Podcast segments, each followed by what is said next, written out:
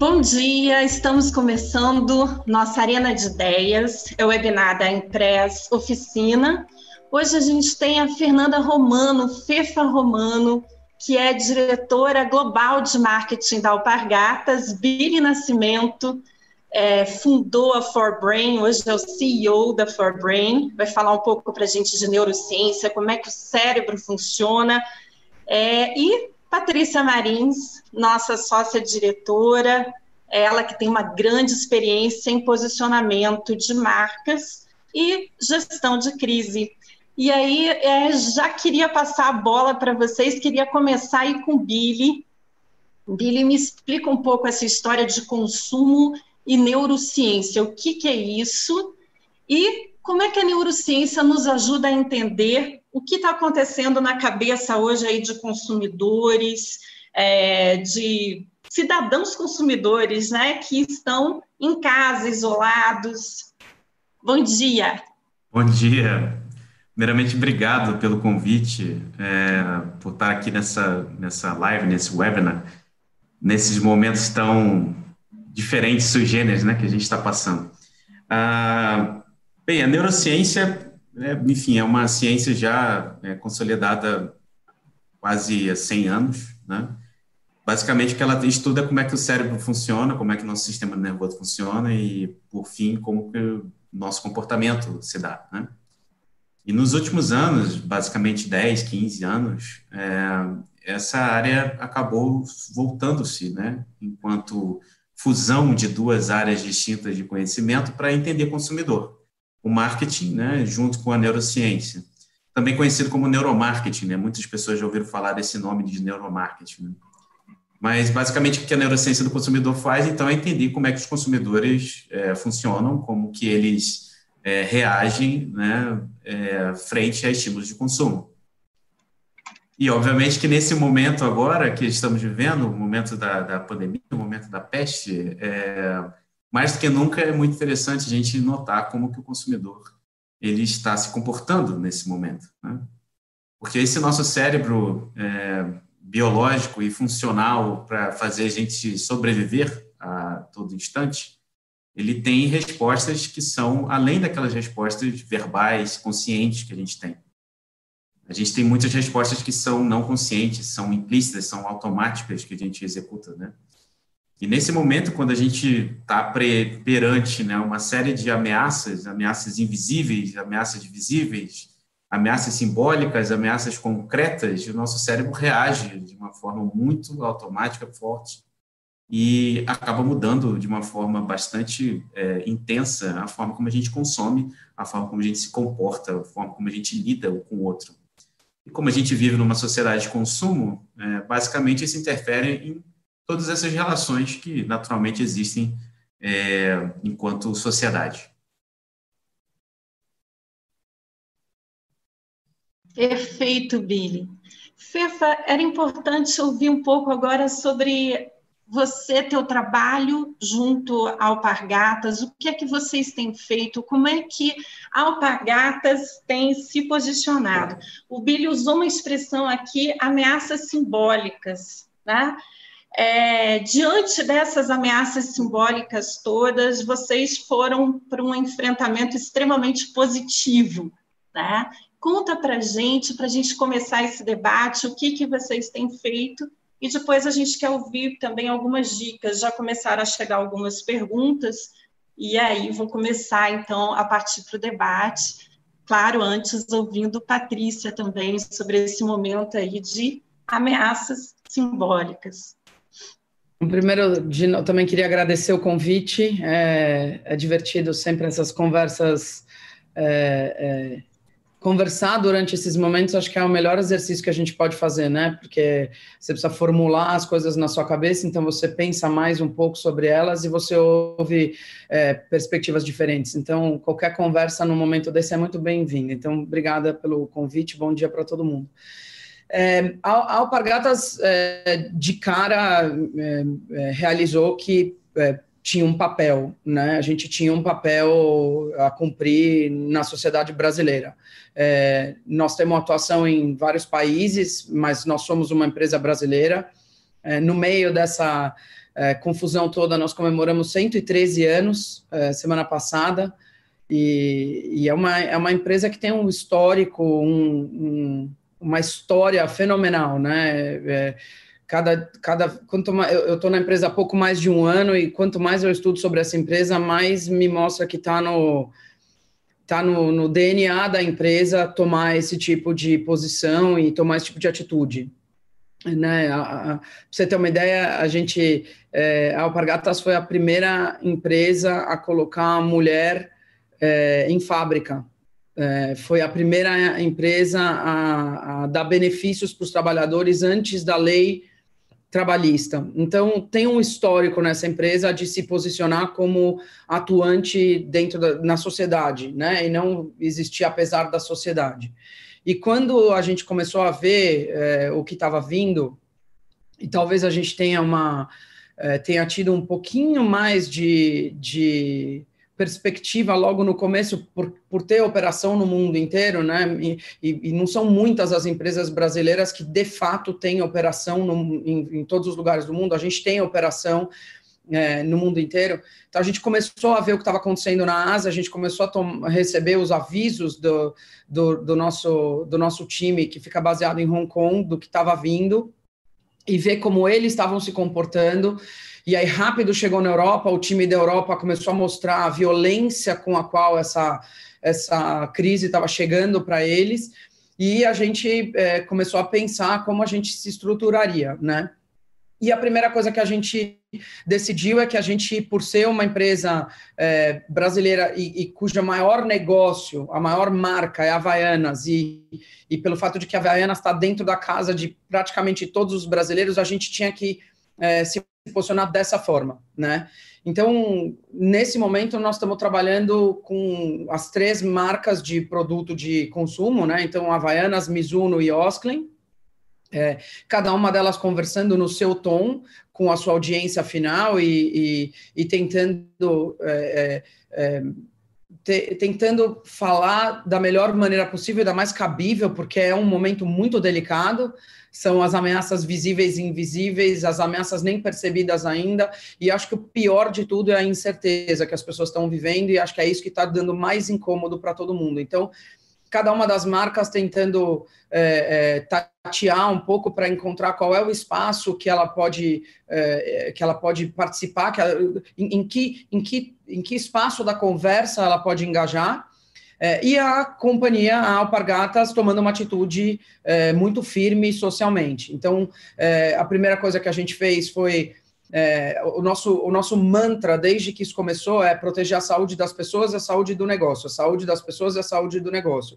A gente é, é quase um grito de guerra, é, a abertura de qualquer comitê de crise. Nós temos que proteger a saúde das pessoas e a saúde do negócio. Então, as primeiras atitudes pra, foram para proteger a saúde dos colaboradores, são 18 mil pessoas, né? E, e a gente precisava se mobilizar é, para isso.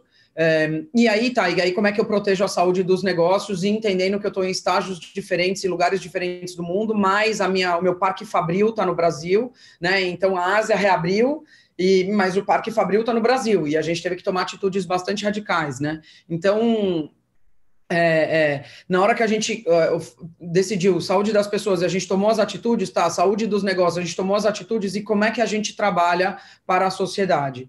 E aí for, foram. É, é hoje a gente tem duas frentes abertas. Uma, uma primeira frente, a gente está trabalhando nas comunidades onde a gente está presente.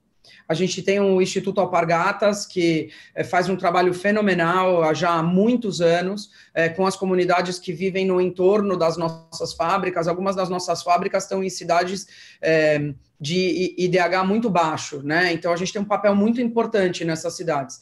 E então, Instituto Alpargatas, o que, que nós vamos fazer para ajudar e proteger essas pessoas? O que, que nós podemos fazer por elas? E aí a gente se organizou e se mobilizou, a gente doou desde calçado até é, é, produtos para cuidado pessoal, produto de higiene, né? Estamos é, fazendo uma mobilização enorme que começou semana passada que os colaboradores da própria empresa e também pessoas de fora podem fazer doações para ajudar a gente a, a comprar kits é, de itens, né? É, compartilhar com a sociedade essa vontade, esse desejo de ajudar e como o Instituto Alpargatas é bastante reconhecido pelo seu bom trabalho em comunidades, a gente está, além do nosso funding para eles, nós estamos fazendo funding é, nas pessoas físicas também. É, então, trabalhando com essas comunidades. E aí, o segundo approach é, é, trabalhando com outras comunidades, e a gente decidiu, através da marca Havaianas, então, trabalhar com é, favelas em cinco capitais do Brasil. E a gente está doando 100 mil kits de. É, tem, tem Havaianas, tem, um, tem sabonete, tem um produto de limpeza e tem um item de alimentação, porque a gente sabe que essas comunidades estão é, é, sendo afetadas de uma forma totalmente desproporcional ao resto da sociedade brasileira e a gente, é, como a gente é uma marca, ou todo mundo usa, né? A gente é uma marca de todo mundo, a gente achou que esse era o papel que a Havaianas tinha, tinha que ter. Além disso, a gente tem um parque fabril. A gente tem a infraestrutura para costurar, por exemplo. A gente tem a infraestrutura para fazer calçados. Então, a gente virou uma das fábricas para fazer um, um, calçado que é um tamanco, é, que é recomendado, é, é para o uso de profissionais médicos, então nós estamos produzindo 18 mil calçados, é, que nós estamos doando para profissionais de saúde, e também nós estamos costurando jalecos, estamos costurando máscaras, é, que a gente está doando para é, hospitais porque a gente tem lá as costureiras, a gente tem lá as máquinas, a gente tem a capacidade. É, a gente se mobilizou muito rápido para comprar um insumo, é, que não foi fácil, né? Que vocês têm acompanhado todas as notícias, os insumos estão em falta, então a gente se mobilizou muito com parceiros, é, comprou os insumos e começou a, a produzir.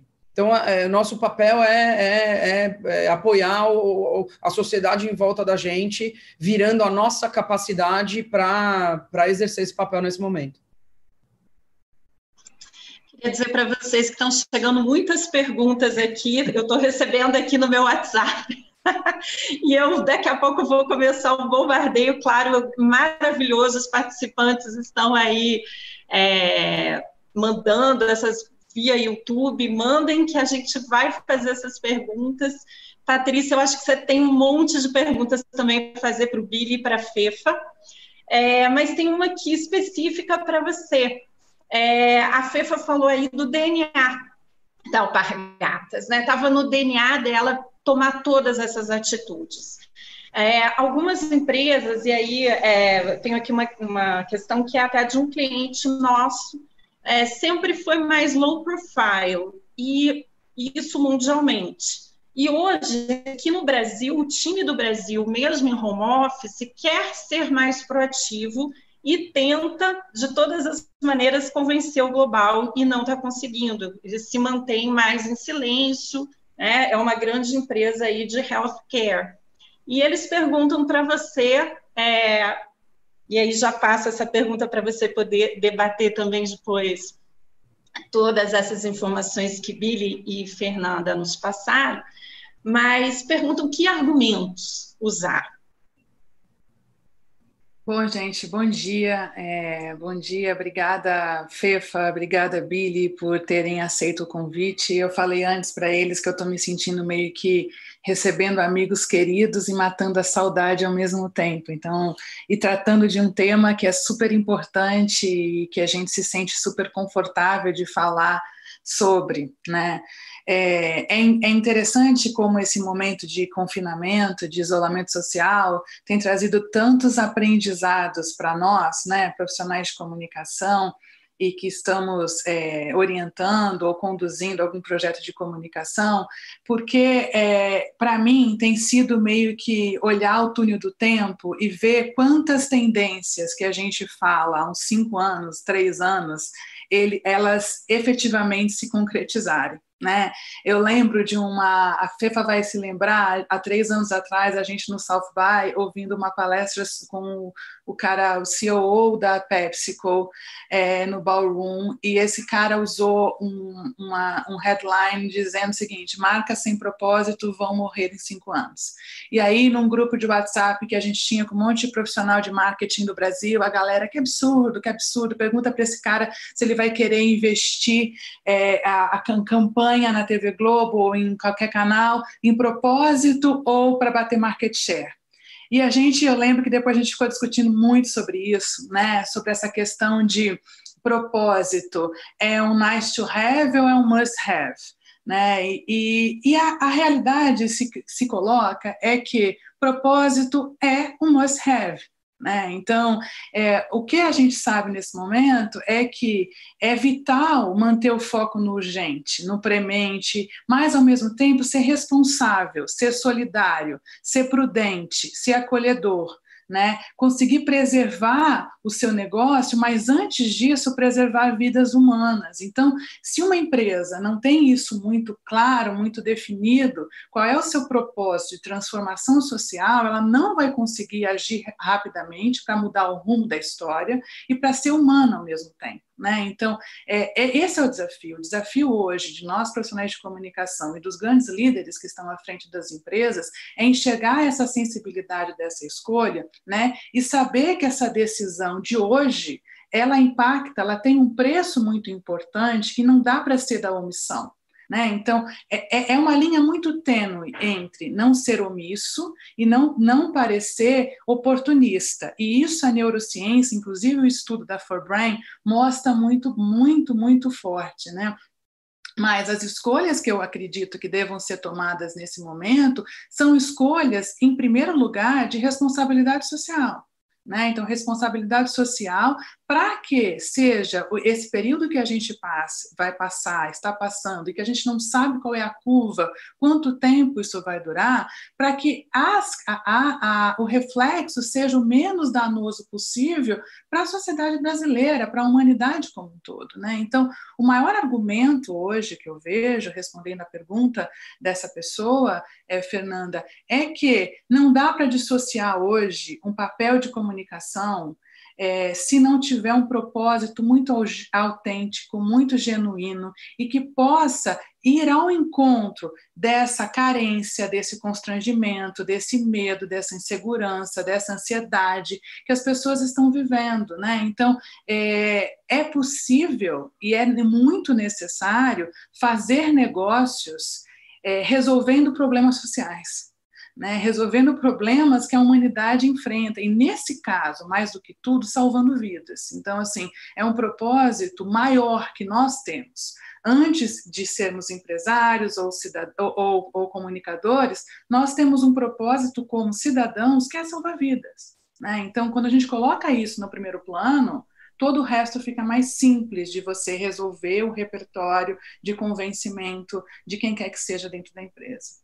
Se eu puder complementar um, um, um pouquinho o que a, que a Patrícia está falando, é, eu, eu, entendo super o desafio que essa, que essa empresa está vivendo, porque é, no nosso caso, a gente aqui é o headquarters e eu tive que dizer para todas as operações é, né, em Havaianas, né, que é a marca que é, é que está realmente é global, eu pedi para todo mundo colocar um em silêncio, ficar em silêncio por alguns dias, ninguém postava nada, ninguém escrevia nada, ninguém falava nada, enquanto a gente não decidisse o que que a gente ia falar, né? E a gente só começou a falar quando a gente escolheu o nosso caminho para Havaianas, que era o, o, caminho da empatia, e quando a gente já podia é, falar sobre alguma coisa que a gente estava fazendo, porque também, né, os tempos de, olha, queria dizer para você que eu sou engraçado, foram, né? Você chega e conta a piada e aí eu decido se você é engraçado ou não, né? Então esses tempos passaram. Então na primeira, no primeiro momento que a gente reabriu o canal de comunicação, a gente já estava, já reabriu prestando contas. É, mas eu pedi para todas as operações locais, Estados Unidos, América Latina, Europa, Ásia, eu pedi para todo mundo ficar quieto. Está todo mundo proibido de escrever qualquer coisa enquanto a gente não souber o que a gente tem para dizer. É um momento muito delicado, né? É, e óbvio, as operações locais estavam, mas eu vou dizer o quê? E na medida em que a gente começou com as nossas ações sociais, é, o que a gente fez foi a gente é, mandou para todo mundo: olha, isso é o tudo que nós estamos fazendo desde a ação que nós estamos fazendo pelas, pelas nossas pessoas em todos os ambientes, seja as pessoas de escritório que vão para home office, a pessoa da fábrica, que a gente muda o processo dentro da fábrica e instaura novos é, procedimentos para ter certeza que a gente está protegendo as pessoas, as lojas, lugar que fecha, lugar que não fecha, e passamos por tudo isso, até é, qual vai ser a plataforma de comunicação, qual é a atuação social, que comunidades a gente escolheu, tem alguma razão para ter escolhido uma comunidade versus a outra.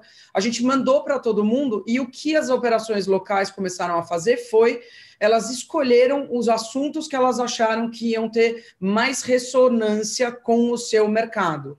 Então, por exemplo, a, o time Europa está falando principalmente, do ponto de vista de atuação social de alpargatas, está falando principalmente do trabalho que a gente está fazendo para os profissionais de saúde. Então, de fazer máscara, de fazer calçado, eles estão é, é, é, começando a conversa deles com a, tanto a audiência final, com o usuário final, quanto com a imprensa, falando sobre isso. E aos poucos eles começam a trazer algumas outras coisas, até o ponto que eles decidiram que eles precisavam ter uma atuação local. E aí, para ter alinhamento, a gente fez uma doação para um hospital na Espanha, onde é o nosso headquarters de Europa. Tá? Então, apesar da gente não ter fábrica lá, a gente decidiu atuar localmente, a Operação Europa decidiu atuar localmente, e aí, para amarrar tudo, foi junto a profissionais de saúde. Então, é, o que eu acho que essa que é, a, a, turma da, dessa empresa deveria fazer é olhar do ponto de vista é, macro né? Se é uma empresa de, de saúde e cuidados pessoais, onde essa empresa está atuando no, na, sua, na sua base, né? no seu home base, né? Sei lá, faz conta que é uma empresa suíça. O que, que eles estão fazendo na Suíça? O que, que eles estão fazendo no seu entorno? Existe um jeito de fazer alguma coisa paralela no Brasil para ter alinhamento, porque a, se, se, as marcas são globais, as marcas são globais. Não pode também ficar, né? Cada um diz uma coisa, né? E, né no fim, as pessoas sabem, é só fazer três pesquisas que você descobre. Alinha as ações e, e assim. É, o, o, Roberto Funari, que é o nosso CEO, ele, ele deu uma entrevista recentemente e ele falou uma frase que acho que para mim define, né? É, é, eu acho que as empresas todas têm que se perguntar como elas querem ser lembradas quando passar esse momento. A Alpargatas tomou uma decisão de que vai ser lembrada como uma empresa que entendeu que vive em sociedade e não apesar dela. Então, eu acho que é, essa é a pergunta que ela deveria fazer para o headquarters. Né? Como é que a gente quer ser lembrado no Brasil quando passar esse momento? A gente foi o cara que ficou olhando da janelinha, deixou o mundo passar, ou a gente tomou alguma atitude? Porque nesse momento, a menor atitude faz a maior diferença. Então tem que atuar sim. É, Billy, tem uma pergunta aqui para você, a pergunta feita pelo Felipe Zulato. Nessas horas, o consumidor se volta para as necessidades mais básicas, como alimentação, ou acaba gerando aquela sensação de não posso deixar nada para depois? A gente está passando por uma situação dessa, existem muitas fases diferentes, né? O ser humano é muito complexo, então é difícil a gente afirmar que há uma só resposta, né? As respostas tendem a ser bastante complexas, como é o próprio momento que a gente vive.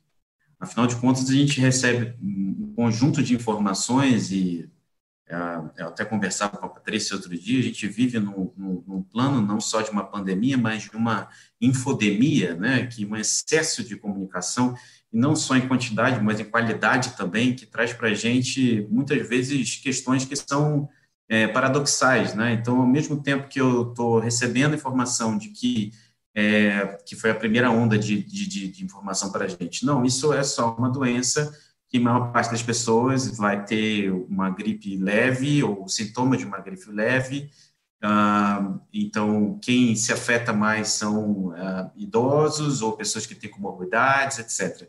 Daqui a pouco vem uma segunda onda de informação. Não, é pior. E, na verdade, a gente não sabe dizer o quanto que é pior.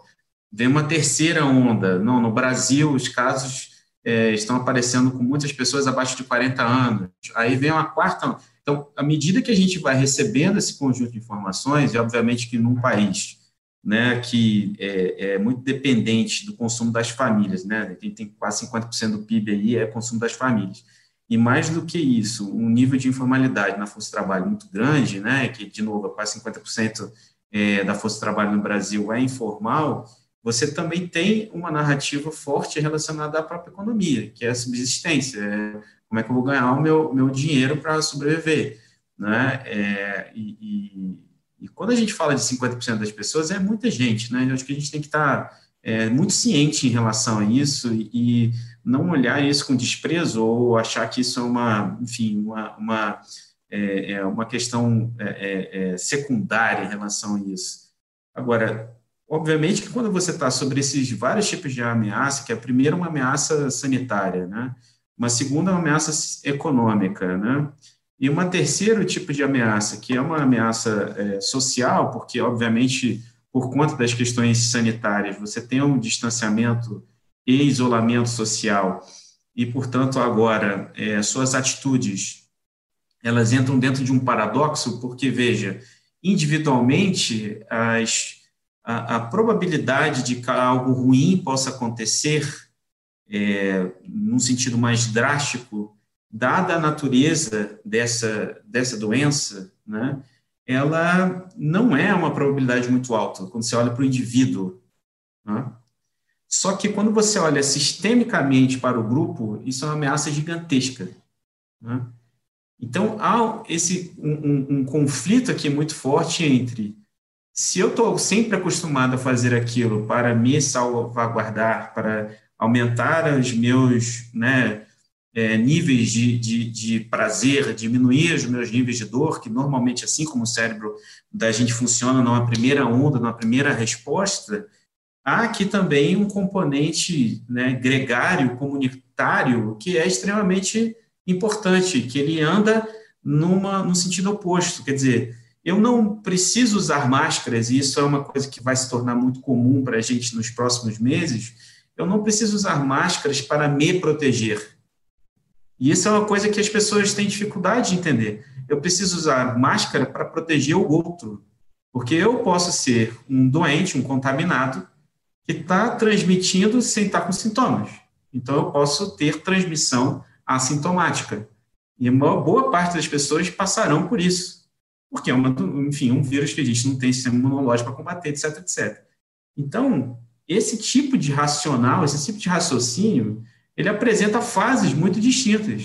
Então, no primeiro momento, é eu vou defender a minha saúde, a minha vida, a minha família. Você tem corrida para os supermercados, fazer estoque, armazenar, casos anedóticos, né? A busca infinita pelo papel higiênico, coisas assim, irracionalidades que a gente viu acontecer claramente. Mas isso vai se transformando e vai se transformando pela necessidade e compreensão do que está acontecendo. E aqui que eu acho que é, existe, na minha opinião, a completa bandeira do protagonismo que, é, como dizia a Patrícia, na nossa tese, é evitar, pelas marcas, os polos da omissão e os polos do oportunismo. Evitar esses dois polos, obviamente, na omissão, você tem duas alternativas, que é basicamente você não falar nada e simplesmente se esconder, vou esperar isso passar, ou você continuar fazendo aquilo que você sempre fazia, também que não tem nenhum tipo de empatia como um valor aqui, causa que a Fernanda colocou, a FEFA colocou, que a Alpargatas é, entendeu que era sua causa para esse momento.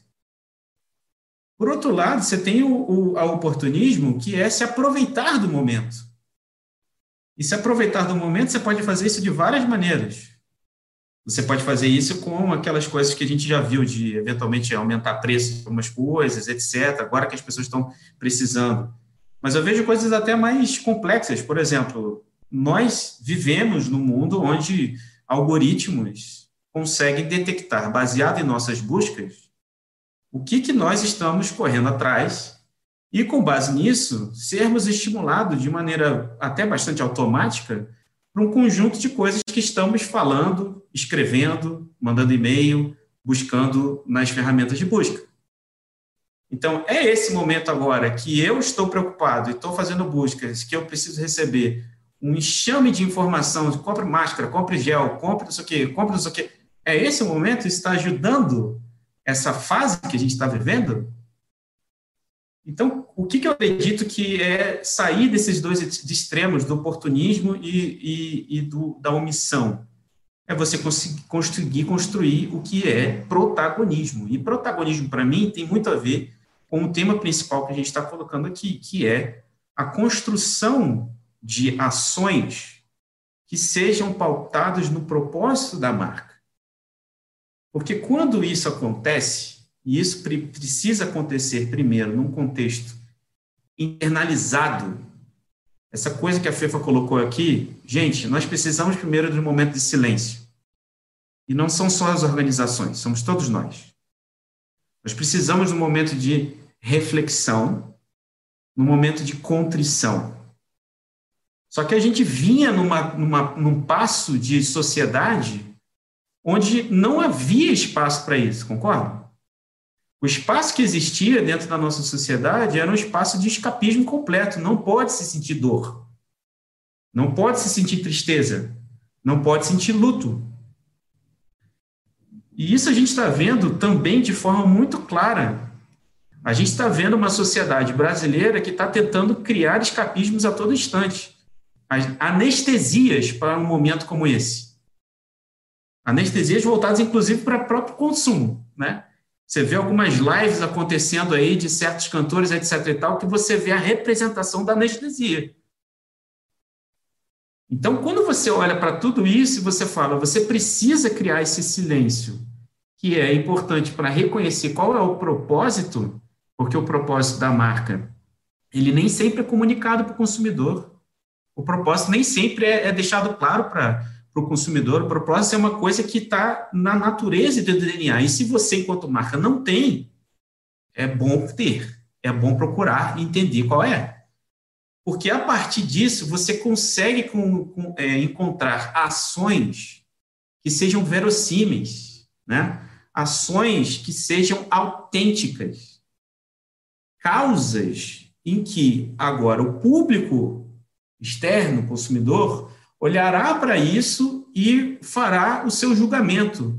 Essa causa, essa ação, isso é um oportunismo? Isso é uma omissão? Ou essa marca de fato está sendo protagonista naquilo que ela pode fazer? Naquilo que é o core dela? Você falou em propósito, né, Billy? Queria assim, retomar só rapidinho com a Patrícia, depois tem mais perguntas para você e para a FEFA. É, Patrícia, essa questão do propósito, é, seria muito interessante que você comentasse. E tem uma pergunta da Adriele Gonçalo para você. A atuação da marca corporativa deve ser um posicionamento consistente com a combinação de visão, cultura e reputação? De uma forma ou de outra, o que a organização é, diz e faz em qualquer cenário? É, vou passar primeiro para você, depois eu retomo com as, com as demais perguntas aqui. É, o que eu sou, o que eu digo e o que eu falo, é, combinado à percepção da sociedade, dos meus stakeholders sobre a minha marca, é o que compõe a reputação. Né? Então, é o princípio de construção de reputação. É, no momento de guerra, que é o que a gente está vivendo, o que a gente percebe, a história revela, que as marcas que sobrevivem são as marcas que de fato têm um propósito autêntico, é genuíno, verdadeiro. É, propósito é algo que vai muito além do que missão, visão e valores. Né? Propósito é o que eu sou. Eu nasci para ser o quê? Né? Então, é, no caso da marca, não muda. Né? Então, essa marca Alpargatas, ou as marcas da Alpargatas, há 113 anos, nasceram para o quê? Né? É o que a FEFA falou. Então, quando a gente tem um propósito, é, é isso que tem que ser comunicado nesse momento em, em forma de ação social, ação pela vida, né? Então, a responsabilidade nesse momento dessa marca é conduzir a economia pela vida, na minha visão. Isso é, é, o propósito dessa empresa, né? E sabendo fazer isso, é, é, ouvindo em primeiro lugar, né? Então, quando a FEFA fala se calar, é o que a gente posso sair falando, eu não posso simplesmente dizendo eu tenho um propósito muito grande, eu quero transformar a sociedade e eu vou doar então X milhões, mas eu ouvi, né? Eu, eu entendi o que é isso, é, que onda é essa, que momento é esse, que calamidade é essa, o reflexo disso para o meu público em primeiro lugar, o meu funcionário, meu bem maior, né? Eu ouvi, então eu acho que antes de se pensar em propósito e até logo na sequência em adequar o propósito à linguagem correta, à ação correta e a estratégia correta, é você ouvir, né? É o princípio da comunicação, né? É, e ouvir logo na sequência, você vai perceber é, o que a gente tem. Engraçado até ouvir o Billy falando um pouquinho sobre é, a sociedade parou e ouviu, não, né? E é outra tendência que a gente tem falado muito. É engraçado. Hoje de manhã eu falava para o meu marido: se a gente pegar a, a, palestra que eu fiz o ano passado sobre tendências de comunicação, eu falei: uau, meu Deus, como é, é absolutamente tudo que a gente tem falado é o que a gente está sentindo agora, a necessidade. Né? Então, em primeiro lugar, é o que a gente falava, o tal da, do conceito do human backlash. Né? Então, para tudo, contra o outdel no ser humano que é o que está acontecendo. O que, que, é isso, se não a gente ficar confinado e todo mundo aprendendo o tempo inteiro reaprendendo e falando, meu Deus, a gente chegou aqui por isso, isso, isso, isso. O conceito de interdependência da sociedade não era algo ajustado. Então, eu me coloco em primeiro lugar, as minhas vontades em primeiro lugar, a vontade da minha marca, eu tenho que bater market share, eu tenho que ganhar mercado, eu tenho que fazer isso, isso, isso, isso, e o tempo, tempo, tempo. E o conceito de interdependência, ele é só quando eu falo de globalização? Não. Né? Então, é aquilo, eu me coloco no lugar do outro. E aí vem a adequação da linguagem para empatia, para eu aceitar a vulnerabilidade, né? Então não tem conceito de empatia sem antes entender vulnerabilidade, de entender que as pessoas têm que estar conectadas e como é que eu vou gerar essa conexão, né? De passar um conceito de good vibes, que é outra tendência que a gente vinha falando, o, o mundo precisa, não só o jornalismo, mas o mundo precisa de um momento de good vibes né? E é isso. Como é que eu falo good vibes nessa, nessa hora? Essa hora é a hora do senso de pertencimento, do senso de acolhimento. Então, quando eu somo tudo isso, essas necessidades da escuta ativa, do momento em que o ser humano está vivendo, eu consigo sim entender o que está por trás da minha marca, qual é o propósito que está por uh, trás dela, e aí adequar a linguagem, e aí pensar na estratégia, e aí unir as forças, né, nesse conceito de economia pela vida. Né? Eu acho que eu ouvi até um, uma, uma pesquisadora esses dias na TV falando o único lugar é, o único lugar em que economia vem antes da vida no dicionário. Né? O é vem antes do V. Em todos os outros lugares, a vida vem antes da economia. Né? E, e não tem como você não precisa dissociar uma coisa da outra. Né? Se você tem um propósito autêntico, isso vem junto. Né? Eu achei super interessante essa frase. Patrícia, então, indo um pouco nesse caminho, a gente tem duas perguntas. Uma pergunta é sobre como cuidar, nesse período, da saúde mental dos colaboradores, tanto de grandes quanto pequenas empresas. A outra pergunta, ela é direcionada, essa foi uma pergunta geral para todos vocês. E tem uma outra pergunta da Lu Neves, direcionada ao Billy. Como o estresse afeta os funcionários das empresas e como as empresas devem lidar com isso?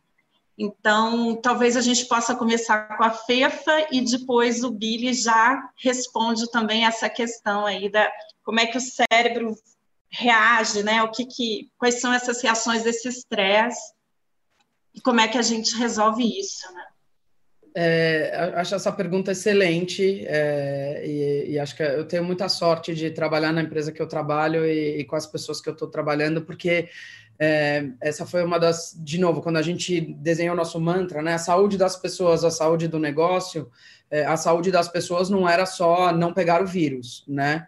A gente sabia que a gente estava é, é, é, violentando a rotina de todo mundo na medida em que você né, faz essa mudança radical no jeito que as pessoas vivem. Né? Uma pessoa que trabalha numa loja, todo dia ela sai de casa, né? Ela vê gente, ela anda na rua, ela entra numa loja, ela socializa, ela, ela transaciona assuntos e ela né, realiza alguma coisa, ou ela fecha uma venda, então ela realiza, ela fecha, ela, né, a pessoa entrou, o desafio dela naquele dia, ah, quero vender três peças. Então ela vê como que ela vai melhor interpretar aquela pessoa que entrou na loja para vender as três peças, acabou a relação ali, a, a, a transação entre elas, ela aprendeu alguma coisa sobre a pessoa que entrou na loja, ela bateu um papo, ela deu uma dica de, uma, de um filme que ela assistiu, ela comentou sobre o tempo. Não sei se aquela, aquela sandália combina com o vestido que a, a pessoa estava usando,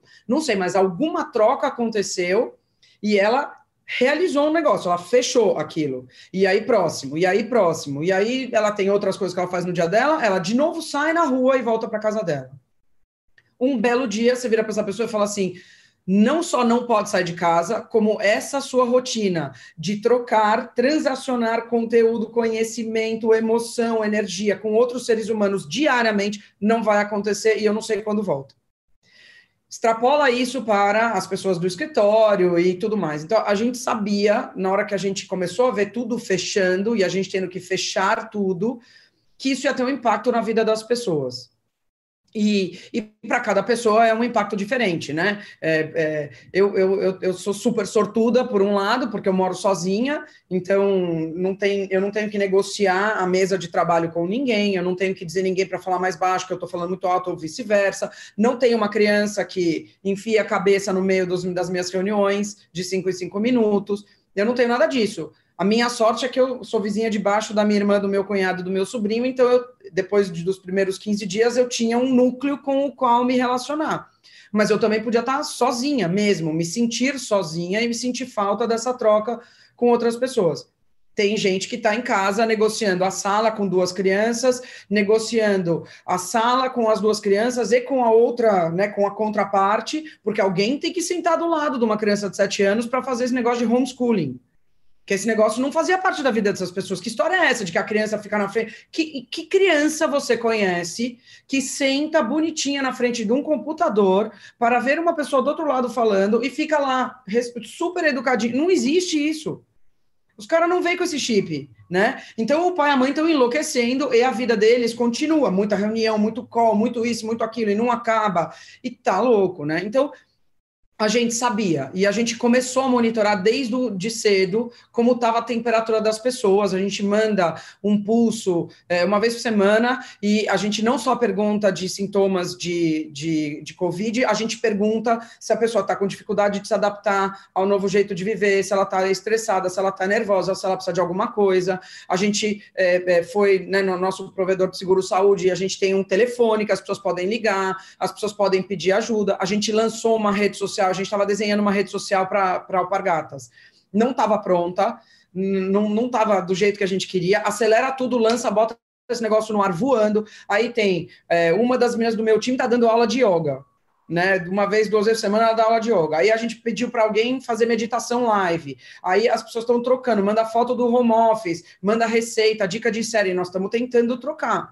E óbvio, né? Dentro dos seus grupos, cada um é, atuando no limite que alcança, né? Então, é, eu, eu falo semanalmente com todo o meu, diariamente com todo o meu time, semanalmente com toda a organização de marketing.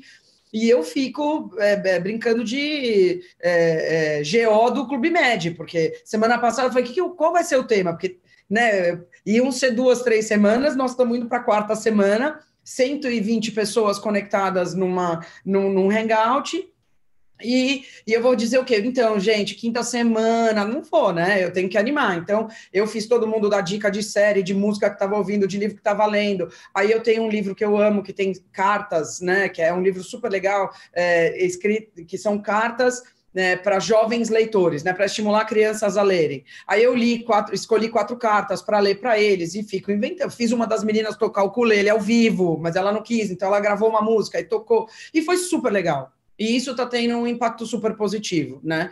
É, a gente acelerou a nossa vacinação é, é, para fazer a vacinação das pessoas no, na, no, no escritório de São Paulo, escritório do Rio, estamos tentando ver onde mais a gente vai fazer, porque isso dá para as pessoas um pouco de, né, a vacinação não, não é contra o Covid, mas pelo menos você sabe que você está protegido da outra gripe, e isso dá um pouco de paz de espírito para as pessoas. Então, a organização inteira se virou né, muito rápido para prover algum tipo de colchão e segurança para que as pessoas pudessem se sentir mais confortáveis. Então, é, desde é, todo mundo tem o laptop, é, como está a rede de todo mundo, monitoramento, o nosso CTO fala com as operadoras para ter certeza como estão as redes, como não estão as redes, quem está tendo pau no computador, o, a galera do suporte tem que estar tá disponível o tempo todo, porque já, imagina, o cara já está trancado em casa, ele já não pode sair, ele já está preocupado com os pais dele, com os amigos dele, com ele mesmo. Aí tem duas crianças, o cachorro, o papagaio, e além de tudo, o computador dele não funciona, não há, não, não né? Então, tudo que a gente podia botar é, é, para tentar criar um pouco de apoio para as pessoas, a gente vem colocando. E co qualquer ideia nova que venha, a turma lá de gente sai que nem os malucos tentando implementar.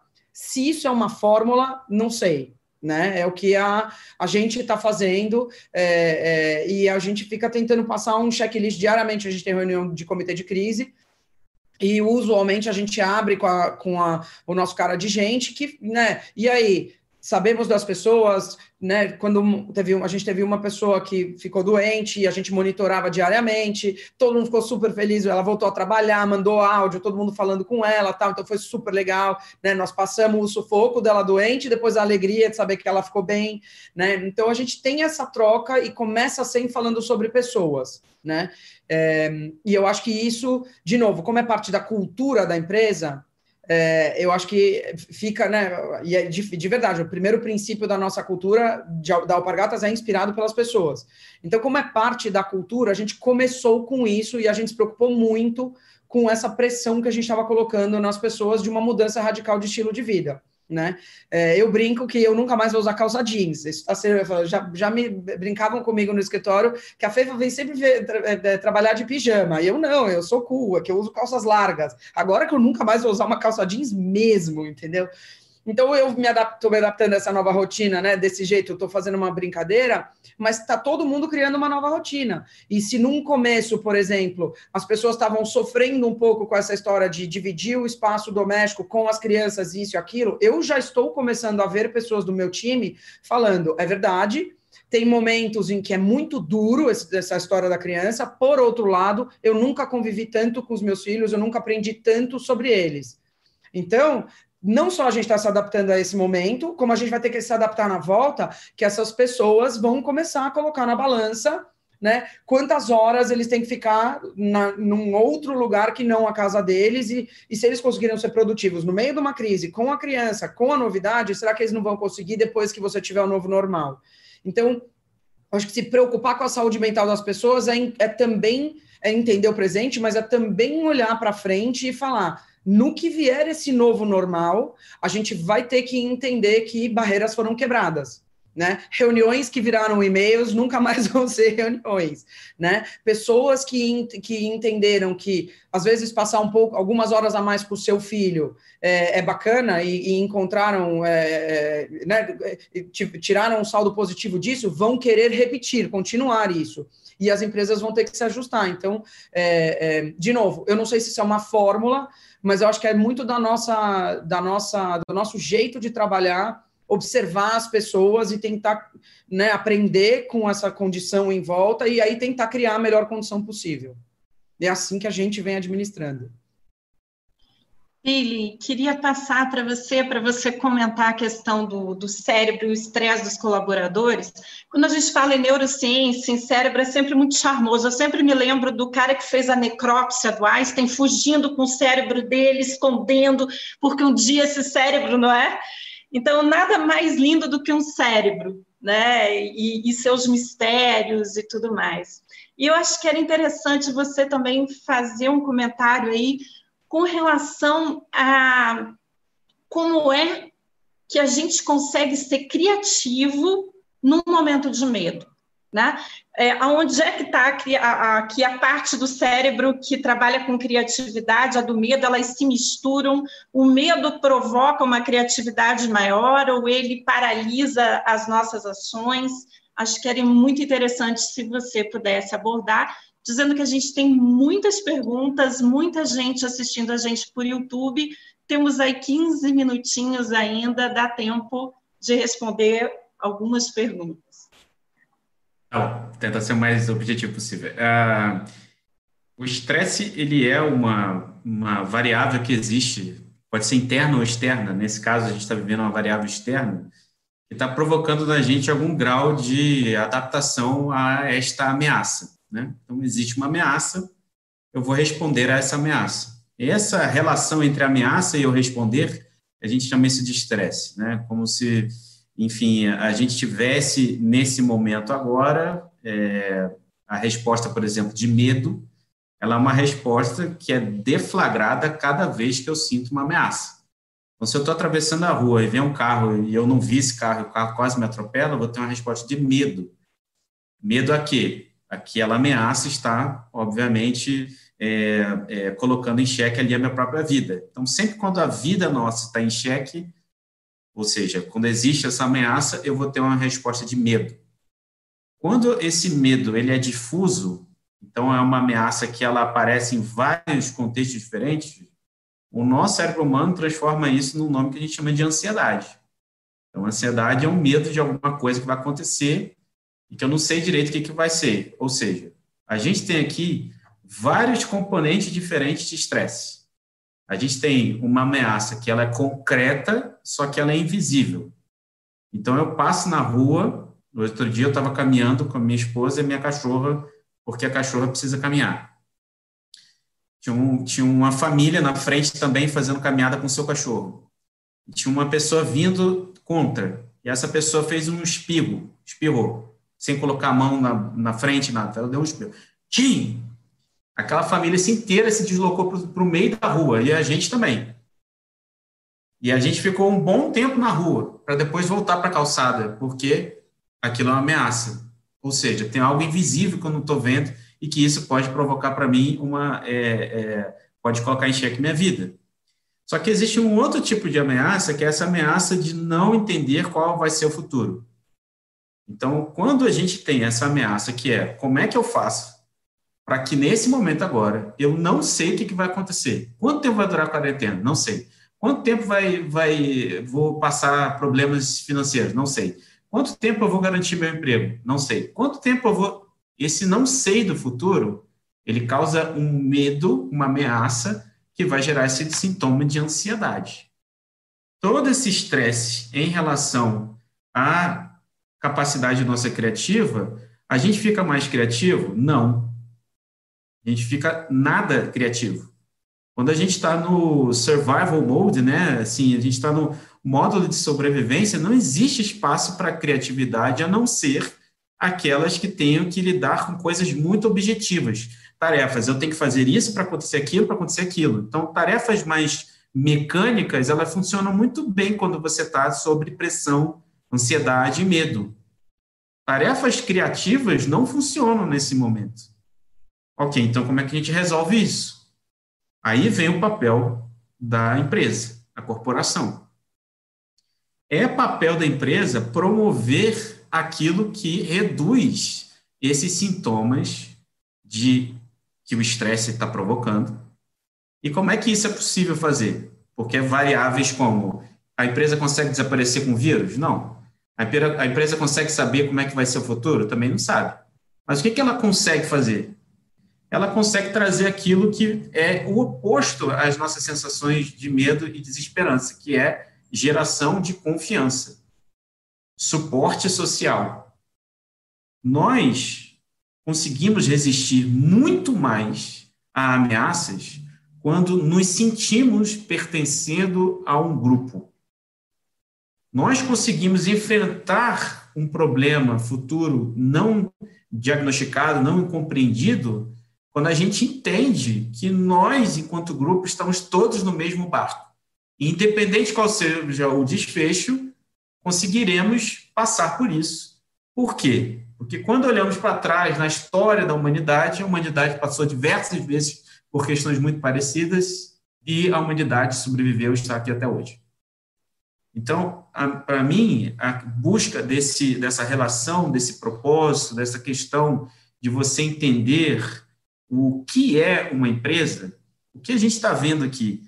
a gente está vendo ruir um, uma, um, um, conhecimento, uma proposição, um axioma gerado, que tem nome e sobrenome, né? Você tem assim, Milton Friedman propôs que uma empresa ela tem como propósito, existência, a geração de lucro para os seus acionistas.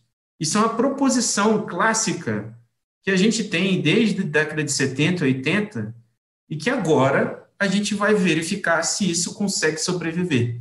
A minha opinião, não consegue. O tipo de sociedade que a gente tem hoje, busca de consumidores, colaboradores, acionistas, não à toa você tem, e isso não é uma questão socialista, comunista, você tem grandes capitalistas questionando isso. Você tem o CEO lá, Larry Fink, lá da BlackRock, você tem, enfim, o, o, o Ray Dalio, você tem um monte de gente colocando justamente esse, essa questão o propósito e o porquê de existência da empresa não pode ser o lucro. Ah, mas quer dizer que então todo mundo tem que se tornar aqui, é, é, é né, uma benfeitoria? Não, não é isso. É, o paralelo é biológico. Todos nós precisamos respirar e comer para viver. Mas se a gente viver para respirar e comer, tem alguma coisa errada com a gente. Então, se isso é a razão de existência da empresa e como que o propósito surge, naturalmente a gente entende que manter esses colaboradores no seu melhor estado de vida e fazer tudo para que essa organização sobreviva a um momento onde as ameaças são realmente muito graves, tem que fazer parte da existência e propósito e porquê da empresa. E aí as ações, elas fluem naturalmente. Então, os exemplos que a FEFA está colocando aqui são exemplos que fluem. Elas não precisam ser arquitetados. Ninguém, provavelmente, ninguém teve que abrir uma planilha para fazer uma tomada de decisão. Não, é uma coisa que, cara, é isso que a gente tem que fazer. Agora, é óbvio que existem realidades muito distintas. Uma coisa é uma empresa multinacional de mais 100 anos, com um poder de, de, de né, financeiro, etc. Tal. Como é que eu vou fazer com, com aquela empresa pequenininha? Olha. Olha, tem uma pergunta sobre a empresa pequenininha aqui. É, eu vou fazer a pergunta, a gente tem aí quatro minutinhos para acabar. Então, já vou me despedindo. Eu sou a Fernanda Lambac, sou da empresa Oficina. Eu acho que fazendo essa pergunta, cada um de vocês podia trazer um comentário e peço a Patrícia, então, que encerre com os nossos aprendizados. O que, que a gente aprendeu aqui nesse webinar, nessa nossa arena de ideias? A pergunta é do Marcos Vinícius Naufel. Não sei se pronuncia assim, Naufel. É, Fefa Romana, se o pequeno empresário pudesse investir somente em uma ação de marketing nesses períodos de Covid-19, qual seria essa aposta?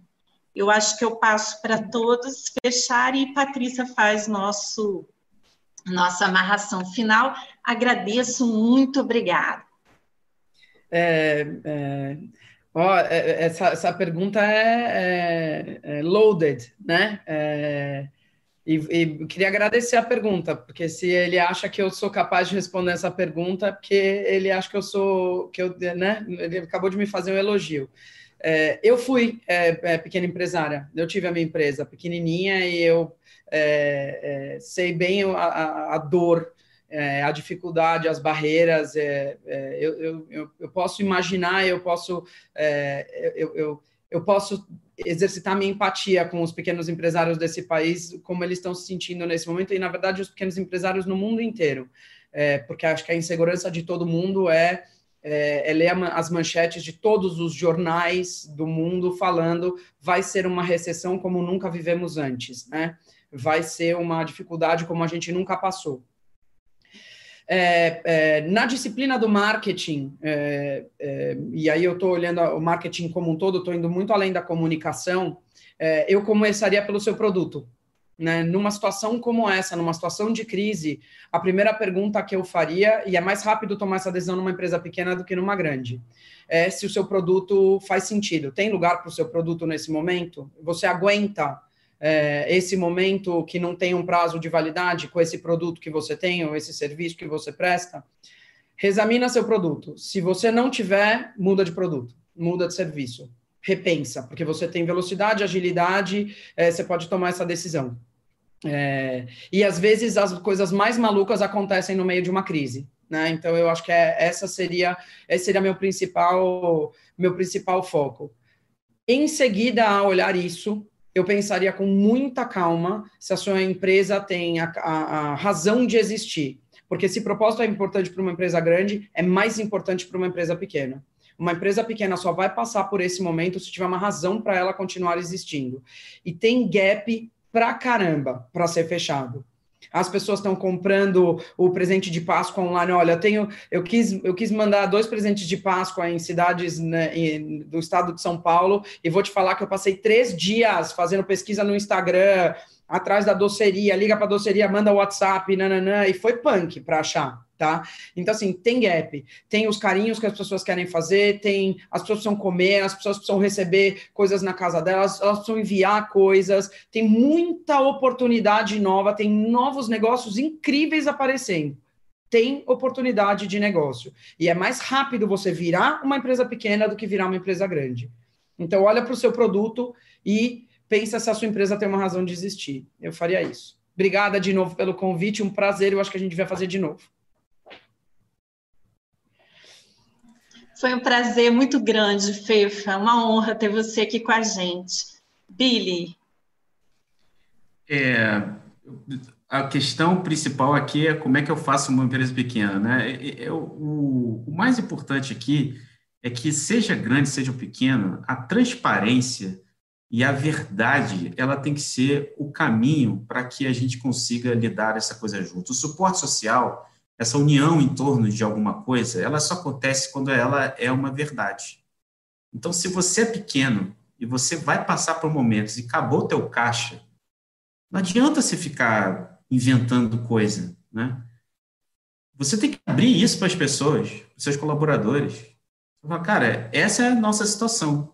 A situação é essa. Se a gente não conseguir virar a chave, conseguir inventar uma coisa nova, como que a FEFA estava falando, se a gente não consegue ver uma oportunidade aqui para a gente conseguir gerar receita, isso vai afetar a gente como um todo. Não é porque eu sou empresário e você é empregado, a gente está no mesmo barco junto. Esse tipo de relação de trabalho está em mudança também.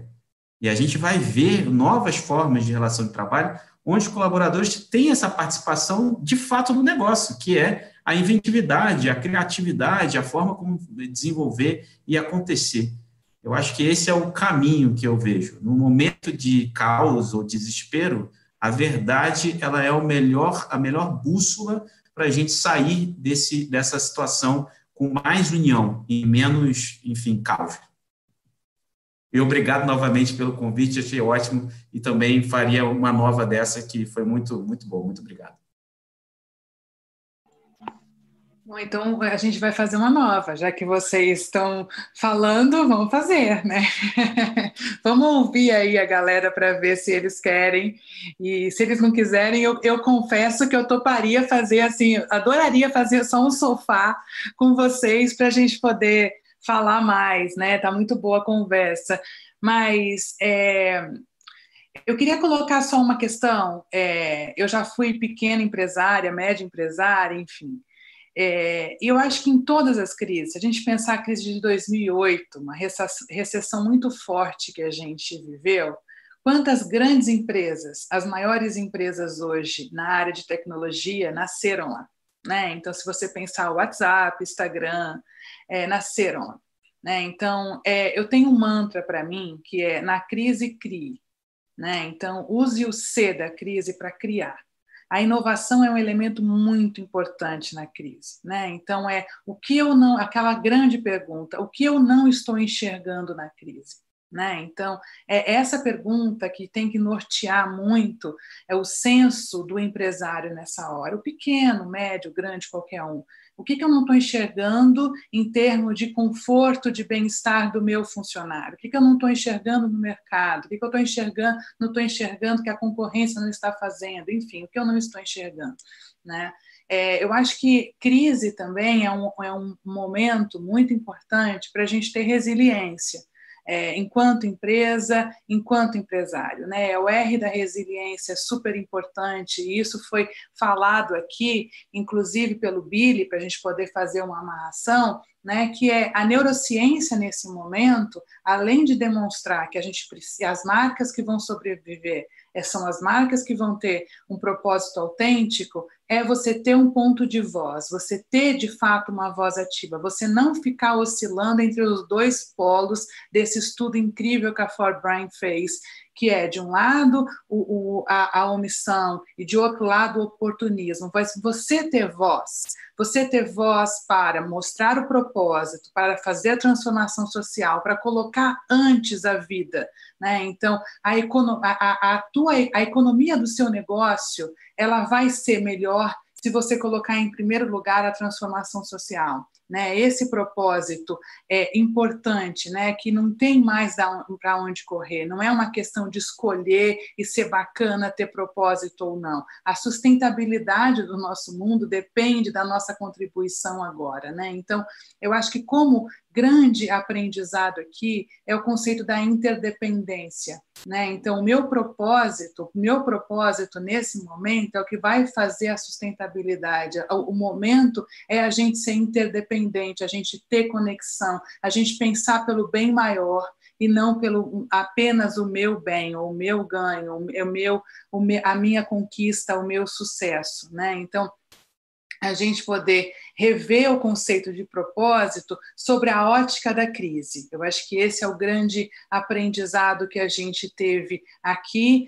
é, além é, e que muito contribuiu a experiência da, da FEFA, a experiência do Billy como grandes é, mentores hoje no, no nosso webinar, mostrando para a gente a importância de ter é, voz com empatia, voz é, é, a partir da escuta, né? Então, quando a FEFA fala vamos nos calar, é que eu traduzo para vamos ouvir, e eu acho que isso tem que ser o fio condutor o tempo todo desse nosso momento de crise. A gente não sabe quanto tempo ele vai passar, mas eu tenho falado que, para mim, tem sido muito mais aprendizado do que medo e eu espero que para vocês também. Então, com isso, eu queria agradecer todo mundo que esteve com a gente. Eu sei que a gente teve uma audiência incrível no YouTube. É, e já que os meus convidados falaram que querem bis, aguardem que a gente vai fazer bis, tá bom? Obrigada, bom dia, boa semana a todos. Terça a gente está de volta.